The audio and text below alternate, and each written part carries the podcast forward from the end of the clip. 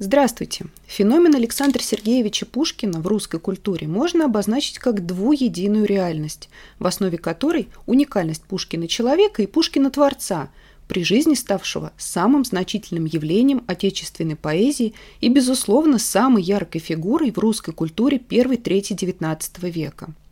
Отклики на смерть, начиная с некролога Адаевского, где Пушкин был назван «солнцем русской поэзии», и стихотворения Лермонтова «На смерть поэта» и заканчивая письмами Карамзиной к сыну, свидетельствуют, что его гибель восприняли как всенародную потерю.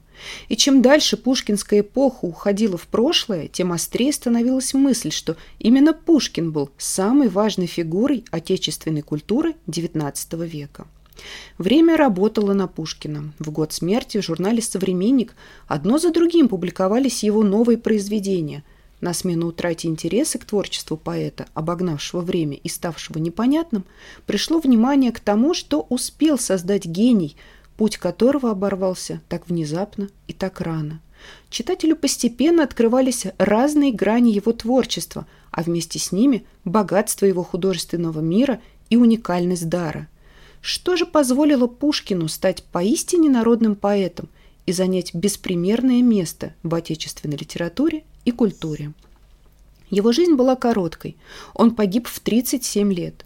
Его литературная деятельность продолжалась менее 25 лет. Объем его литературного наследия, казалось бы, тоже невелик. Так называемое малое академическое издание – это 10 томов уменьшенного формата. За время, прошедшее со дня рождения поэта – он стал самым изучаемым автором в России. Афоризм «Пушкин – наше все» от частых повторов превратился в трюизм, но, по существу, для нашей страны и для каждого мыслящего нашего соотечественника Пушкин значит очень и очень много. Он оказался в числе тех имен, которые составляют гордость и славу России.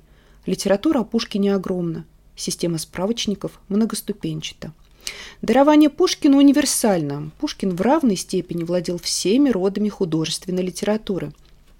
Он тончайший лирик, создатель первой национальной исторической трагедии Борис Годунов, неповторимый прозаик, давший новое направление отечественной прозе, освободивший ее от орнаментальности и штампов, свойственных современным ему романтическим повестям. Он вводит в русскую литературу авторскую сказку в стихах – образец глубокой и органической народности, и он же автор утонченно уникальных жанров – романов в стихах и маленьких трагедий. Пушкин – блестящий критик и полемист, глубокий историк, намного опередивший свое время. Его документальная проза также глубока и совершенно как художественная. Вторая особенность пушкинского творчества – широчайший эмоциональный диапазон, способность постигнуть явления, вызывающие самые разные чувства – Пушкин умеет передать и трагические коллизии, его драматургия, капитанская дочка, странник, и лукавое веселье, граф Нулин, баллада «Гусар» и одическое величие, воспоминания о царском селе и одноименное стихотворение 1829 года «Вступление к медному всаднику» и интимно-элегические переживания «Редеет облаков летучая гряда», «Прощание», «Для берегов отчизны дальней», у Пушкина поразительно широкий охват мира и безукоризненная передача тональности самых разных его проявлений и масштабных, исторических или вне, вневременных и сугубо личностных, интимных. В отличие от большинства русских писателей, чье творчество определял господствующий пафос, трагический у Достоевского, сатирический у Салтыкова-Щедрина, тоскливо-страдальческий в лирике и поэмах Некрасова, Пушкин был разнообразен и многокрасочен, как сама жизнь. Его творчество поразительно интенсивно. Дело не в количестве написанных произведений и неосуществленных планах, а в поражающей быстроте интеллектуального и художественного движения. В лицее Пушкин преимущественно ученик, осваивающий опыт французской легкой поэзии и поэзии кармзинистов, объединившихся в эту пору в литературное общество «Арзамас». В лицейских стихах преобладают дружеские послания, адресованные наставникам и соученикам, поэтам-арзамасцам, Жуковскому и Батюшкову, и стихотворения, явно ориентированные на легкую лирику. Еще в лицее Пушкин пытался осмыслить масштабные события современности, воспоминания в царском селе, Наполеон на Эльбе и другие. Там же формируется культ дружбы, многое определивший в лирике Пушкина. Поэт после лицея продолжает создавать литературные стихотворные послания. Одни послания – это знать, другие поднимают серьезные темы и становятся выразителями общественных настроений. Способность наполнять произведения одного и разным по глубине а, эмоциональному тону, интонационному строю, содержанием отличает и более поздние послания 20-х годов, период южной ссылки, время расцвета пушкинского романтизма. Пушкин – единственный лирик XIX века, в чьих стихах живет неиссякаемая любовь к земному миру, который открывается в драматических противоречиях и широчайших возможностях. Лирический мир Пушкина объемен, мудр и, хочется сказать, оптимистичен. В его центре сильный, свободный и активный человек, открытый жизни, готовый ее познавать, славящий разум, достоинство, творчество. В центре лирики Пушкина не образ лирического героя, как у Лермонтова или Некрасова, и не романтический все человек, как в большей части лирики Тютчева, а особое лирическое «я», максимально приближенное к «я» биографическому. В его стихах ощутимо возрастное состояние. Здесь поэту 17, здесь 22, 25, 30. Лирика после Михайловского десятилетия – целая вселенная, настолько обогнавшая представления и эстетические вкусы современников, что ее значение смогли оценить только потомки. Возвращаясь к более южной, к паре южной ссылке, следует сказать о южных поэмах, в которых наиболее полно проявился пушкинский романтизм. Три поэмы «Кавказский пленник», «Бочесарайский фонтан», «Цыганы» и фрагмент «Братья-разбойники» образуют Первый в творчестве Пушкина поэмный цикл. Позже появится подражание Корану, песни западных славян, прозаические повести Белкина, четыре маленькие трагедии и, наконец, так называемый Каменно-Островский цикл, включающий стихотворение 1836 года. Тяготение Пушкина к циклам – еще одно подтверждение единства противоположностей, на котором стоит его поэтический мир. В цикле каждое произведение самостоятельно и завершено, а у Пушкина еще и предельно лаконично. Объединенные в цикле повести, драматические сочинения, поэмы или стихотворения обогащают друг друга, образуя новый семантический объем, значительно, а иногда и многократно превышающий сумму смыслов отдельных произведений. Михайловская ссылка стала следующим этапом в творчестве Пушкина и подготовила его мощный подъем последних десяти лет – в Михайловском Пушкин работает очень интенсивно, он пишет народную трагедию Борис Годунов, ее действия относятся к смутному времени. В Михайловском Пушкин продолжает работу над главным произведением, романом в стихах Евгений Онегин.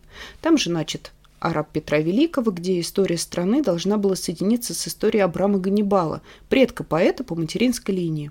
Неоконченный роман стал началом Петровской темы в творчестве поэта, который продолжили поэмы «Полтавы» и «Медный всадник», и лирические произведения «Станцы», «Добавление к моей родословной» и «Пир Петра I». В Михайловском Пушкин много времени отдает изучению фольклора – к этой паре относятся его записи народных сказок и песен. Тогда же он пишет оригинальные песни о Степане Разине. Возвращение из Михайловской ссылки знаменует последний период творчества Пушкина, блистательный и глубоко драматичный. Здесь речь идет не о перипетиях личной жизни поэта и даже не о конфликтах поэта с властью. Драматическим узлом в его творчестве и в самоощущении поэта было столь значительное опережение развития литературы в России, что его новаторство перестали понимать даже самые близкие друзья, наиболее талантливые современники – к середине 30-х годов общее мнение склонялось к тому, что Пушкин исписался, что единственное достоинство его произведений – легкий гладкий стих, которым к тому времени владели практически все – Пушкин настолько ушел далеко в своих творческих открытиях, что кудреватые, безвкусные стихи Бенедиктова, в котором в 30-е годы видели поэта мысли, расхваливал не только юный студент Тургенев, но и многолетний друг Пушкина Вяземский, тонкий критик и талантливый поэт.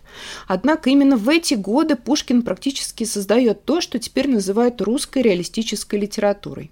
Борис Годунов с его объемными характерами и глубоким проникновением в закономерности истории стал первым в мировой литературе опытом реалистической драмы.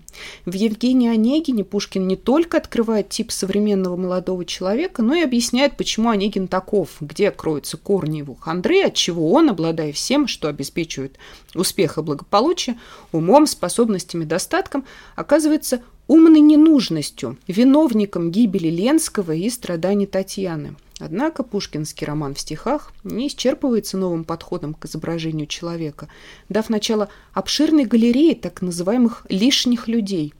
Он, по выражению Белинского, становится энциклопедией русской жизни. В этом по-пушкински лаконичном произведении есть место всему.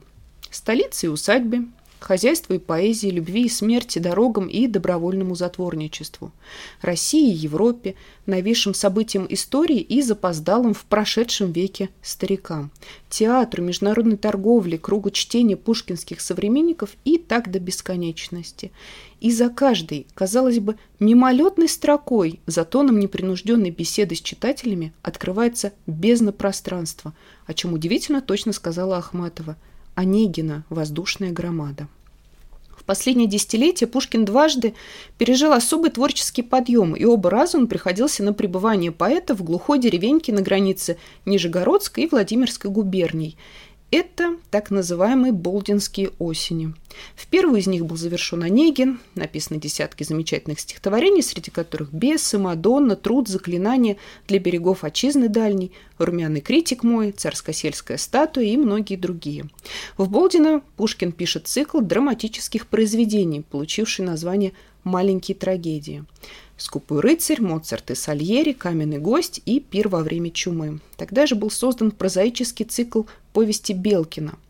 В Болдино написана первая поэма в октавах «Домик в Коломне». Пушкину, виртуозно владеющему стихосложением, тесно в рамках традиционной строфики, и он обращается то к октавам, то к терцинам, то к пятистишьям. Во вторую осень созданы поэма «Медный всадник» и повесть «Пиковая дама». Примеры из ставших классическими произведений середины XX XIX века говорят о роли и значимости поэта в его творчестве, не в сфере литературы как таковой, а в сфере культурной жизни людей.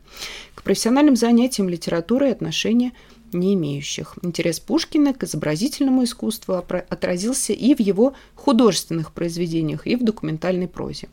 И сам поэт, безусловно, вызывал интерес у художников второй половины 1820-1830-х годов. В меньшей степени его прижизненный облик запечатлен в скульптуре. Начиная с 1860-х годов возникает мысль о создании памятника Пушкину. Инициатива шла снизу, деньги собирали по подписке. Конкурс на лучший проект проводился трижды в 1873 по 1875 годы. Первым памятником Пушкину стал монумент работы Опекушина, открытый 6-8 июня по новому стилю 1880 года. Он поставлен в Москве как свидетельство всенародного признания и любви. Еще в XIX веке Пушкинский монумент превратился в одну из достопримечательностей Москвы. А Пекушинский памятник Пушкину – значительное явление в русской монументальной скульптуре и особая веха в отношении страны к поэту. Само его открытие превратилось в торжество культуры и чествование национального поэта.